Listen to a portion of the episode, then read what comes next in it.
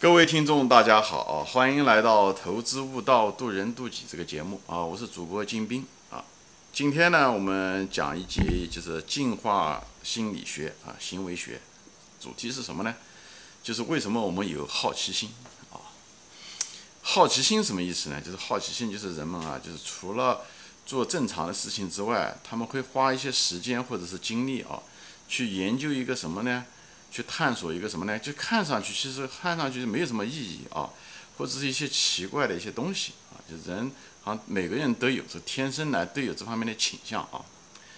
照讲，在我们的进化过程中啊，我们当时的物质非常有限啊，时间资源都非常有限，我们应该把我们集中我们所有的精力和资源啊，去最有效的去做那些已知的事情，对吧？获取食物，那时候。天气一天白天也很短，对不对？我们不可能，嗯，花很多时间去玩，因为吃都吃不饱嘛，穿都穿不暖，是应该做这些更有效的事情。但为什么人会就是有因为好奇心去做一些花时间去做那些看上去没有效的事情啊？比方是说喜欢摆弄一些玩具啊，对不对？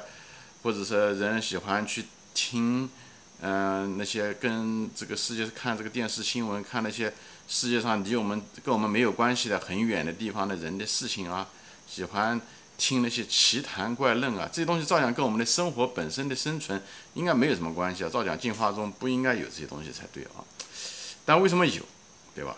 我一直就有个这个观点，我认为存在的东西都合理。既然我们每个人都有这个好奇心，我们既然身上有这个好奇心的基因，那说明这个好奇心一定对我们的生活，对我们的人类。对我们每个人的生存都至关重要，所以这就为什么每个人才有。如果不重要的东西啊，可有可无的，可能就被我们基因中就被淘汰掉了啊。所以这个好奇心表面上看去没什么用，实际上是非常有用。那么我大家都知道，我认为好奇心一个现在人类社会大家都能够感觉出来，就是说，在农耕时代的时候，可能好奇心啊那些东西啊，人们觉得这个人怪怪的啊。但是现在我们这个文明社会，可能对这个好奇心已经感觉。可能就没有那么消极的看法啊。其实好奇心说白了就是一种学习能力的一种体现啊。好奇心就是一种学习能力的一种体现。为什么呢？人生其实人与人之间就是一种博弈和竞争，对吧？你比别人知道的越多，对不对？越早，对不对？人家就是说早起的鸟儿有食吃。为什么有食吃呢？并不是虫子多。还是因为你竞争少，你起来的早嘛，竞争少也是一样的。好奇心，如果你是第一个发现的啊，是发现了或者无论是发现了这个资源也好，或者是因为你的好奇心发明了一个工具也好，或者是发嗯好奇心你得到了一种发现了一种现象也好，比方说说吧，第一个对吧，发现可以吃螃蟹的人对吧，这个人，那么他很可能就得到了更多的食物资源，对不对？那么他可以有更多的子孙，对不对？因为别人都知道不认为螃蟹可以吃，哎，他第一个吃吃过吃了以后没有吃死，最后他活下来了，对不对？而且他食物就比别人多，那么他他那一代就资源多，他的孩子也也吃这个螃蟹。我就举这个例子，对吧？当然好奇心不代表你每次都能成功了，啊，对吧？那有的人好奇心，比方说第一个吃蜘蛛的人，或者是第一个吃那个蟹子的人，可能就死掉了，这也有可能，对吧？不代表说好奇心一定能保证你能成功。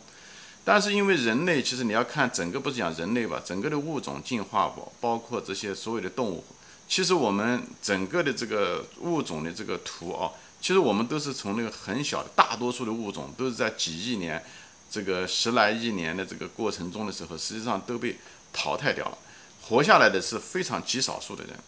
为什么这个极少数的人能够活得下？无论是人也好，动物也好，物种也好，其实就是因为它有一个。特殊的，它一定有个特殊的某一种能力，啊，或者一种知识，而这种东西是大多数人不具备的，呃，它正好就是正好是有这个东西。那么这个跟你的这个好奇心有关系，就是有的动物它就有好奇心，最后它具备了某一种能力，以后社会环境变化的时候，或者自然环境变化的时候，大多数物种已有的物种就无法适应、无法生存，最后它。哎，这种物种因为偶然的机会，它有这种好奇或者什么，就被叫物竞天择，就是它正好适应了这个环境，最后它的子孙它得以生存，以后环境好的时候，它的子孙会得以繁衍茂盛。它其实上讲的是这个东西，所以这个好奇心不能够保证你一定能够成功，但是没有好奇心，你一定被淘汰。因为每个社会其实都在淘汰大多数人，就包括我们这个社会是一样的。如果一窝蜂大家都学一个东西，比方说创业，大家都去一窝蜂创业，那创业的失败率一定很高。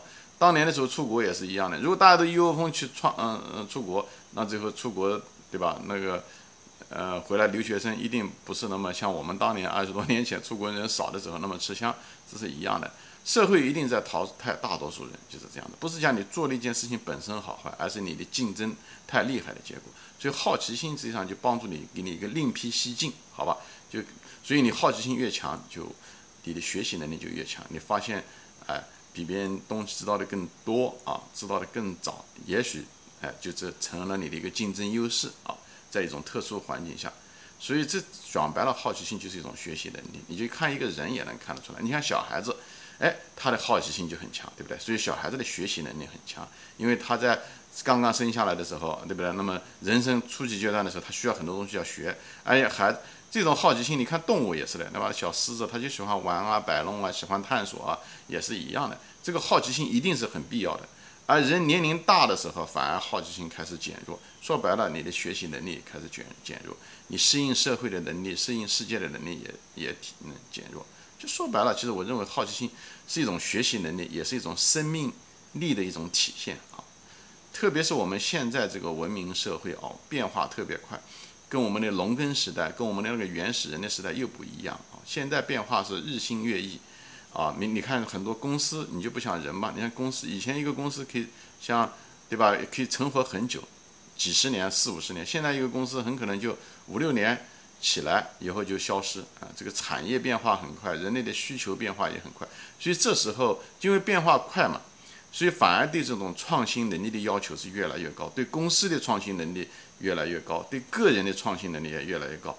你的创新能力越强，你这个你在这个社社会就越需要你，你对这个社会的价值就越高。所以这种哎，这种创新能力很多东西就跟你的好奇心有关系，你好奇，你才能够。发现新的东西，你才能发现新，才对吧？你才能发明新的东西啊！无论是新的技术也好，或者做的新的方式也好，与众不同的方法或者设计出来的产品，这时候你就显示出价值。所以这个时候，好奇心在这个当今社会远比我们以前的社会更重要。那么我们又人类又具有这个好奇心，所以我就希望大家能够学会善用这个好奇心啊，不要把它看作是一个消极的东西，好吧？就是。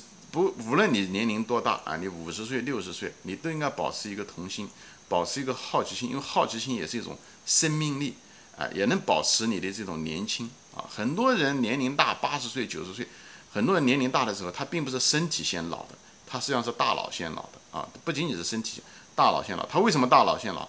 很多人就是原因，就是因为他首先失去了他第一步大脑老的原因，就失去了一种好奇心，他对这个世界。突然之间失去了兴趣，他觉得他该知道的都知道了，或者他觉得他不具备这种能力学新事物了。以后他慢慢的被这个社会渐渐的淘汰，他思考越来越少，他不像他年轻的时候那么好奇，那么追求。所以呢，人大脑就是这样的，你越想啊，你就越年轻。